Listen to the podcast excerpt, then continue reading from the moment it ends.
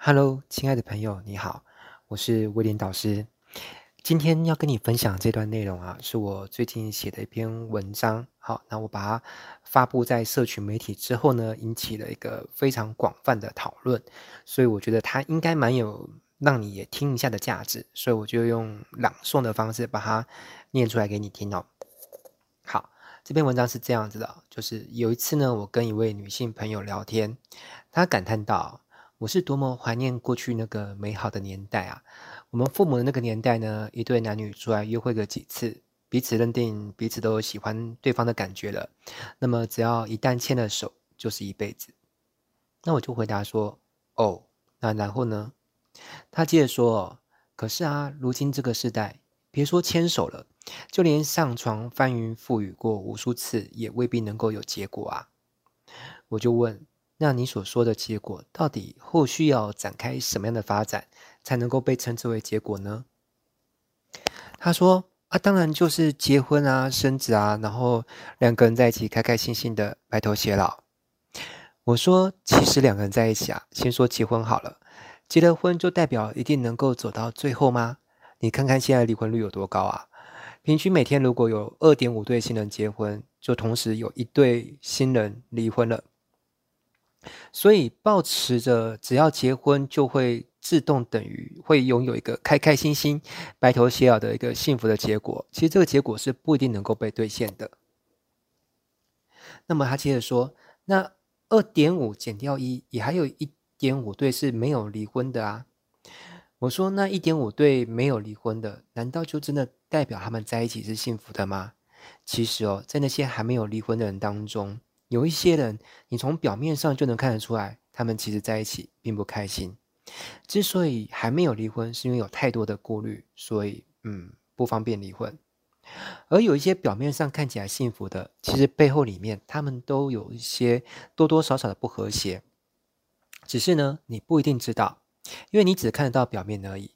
不管是东方或者是西方的文化，都有着家丑不可外扬的思想。所以，大部分不好的事情其实都不会让你看到的哦。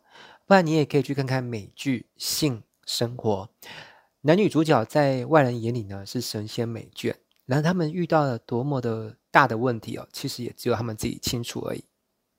那接着，这位女性朋友又说：“那再怎么样？”也一定存在着有一些夫妻，他们既不是表面不幸福，也不是私底下不幸福，而是真正全然的幸福。你总不能跟我说这种可能性是不存在的吧？他挑了挑眉，用一种充满自信，加上有点挑衅的眼神，仿佛不知道从哪里来的自信，觉得自己就是那个会遇得到白马王子，然后从此过得上幸福快乐日子的白雪公主。我在内心叹了一口气，这种眼神呢，我也曾经从一些别的女生的身上看过。当她们还没有真的走入婚姻，还没有被柴米油盐酱醋茶、被露出真相的婆婆给折磨过之前，她们也曾经有过那么明亮的眼神。然而，也许有些女生真的有那样的好运气，真的遇到了那么样的一个良人，而且婚后的生活呢，也真的是只羡鸳鸯不羡仙。但是坦白说啊，那样的例子并没有想象中那么多。大部分的女生呢，也没有她们自己以为的运气那么好。大体上是这样的。通常一个人呢，把事情想象的越天真，他获得幸福的概率呢就越低。这两者之间呢，呈现的是反指数。在一段婚姻关系里面呢，幸福并不像搭高铁，上了车就可以一路放心睡到终点站，而是像战场一样。你得要有勇有谋，甚至还要有手腕、有心机，才能捍卫得了，才能守护得了那个得之不易的幸福。你知道吗？在这个世界上最可怕的事情是，明明你看到的是特例，却还以为那是惯例，觉得那样的事情呢，应该理所当然的，也能轻轻松松的 get 在手上。我回答他说：“其实啊，从现实层面来讲，就算两个人结了婚，在一起。”也总会有那么一天，会有一个人先走，两个人要同时一起离开的几率并不高。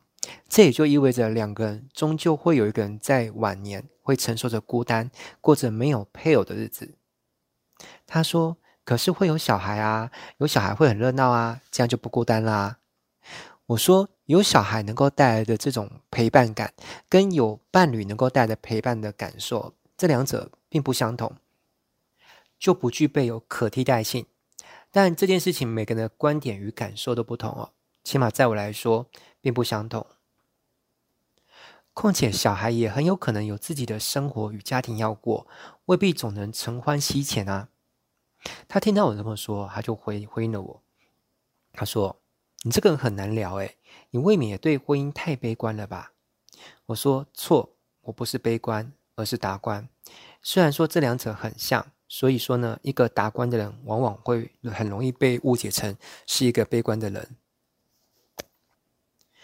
我接着用一种有点严肃的表情说：“所谓的达观，是看透了事情背后的真相与底层逻辑之后。”能够用一种豁达的人生观去看待事情，我不会把两个人在一起，非得要结婚，一起相守到老，才认定那叫结果。世事无常，再怎么相爱的伴侣，今天浓情蜜意，也有可能明天其中一方说不爱就不爱了呀。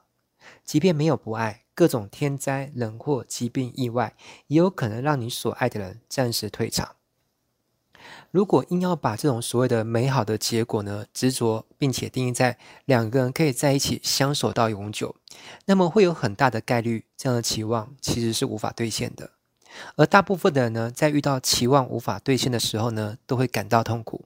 换句话说，那样的想法在本质上来说，就是一种很容易带来痛苦的想法。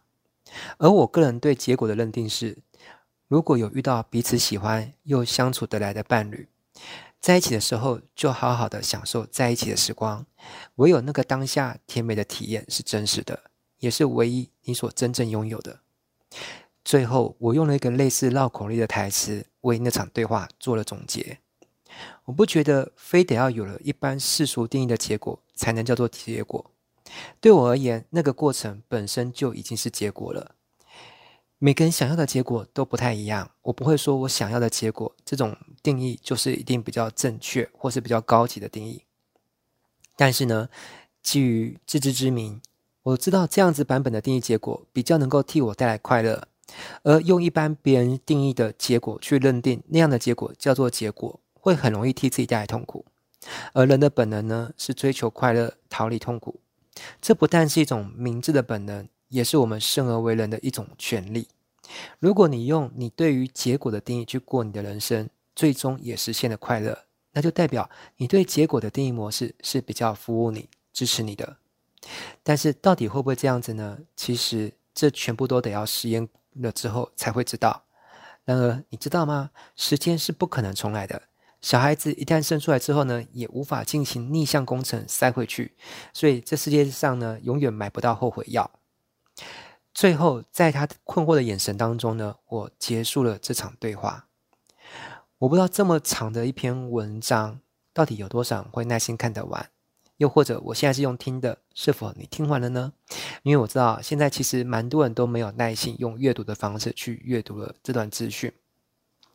所以，如果你有办法，嗯，很耐心的听完了我今天跟你分享的这段音频，那么也。欢迎你，期待你在底下留言发表你的意见，好吗？让我知道。好，那这就是我今天要跟你分享的这段内容与观念啊。那如果你想看看别人的讨论的话，呃，如果你能够上得了脸书，欢迎你上脸书搜寻张继伟，弓长张，继是纪念的纪，伟是四维八德的维。好，你可以上张继伟。这个脸书的账号，然后看一下别人在底下留言，相当精彩哦。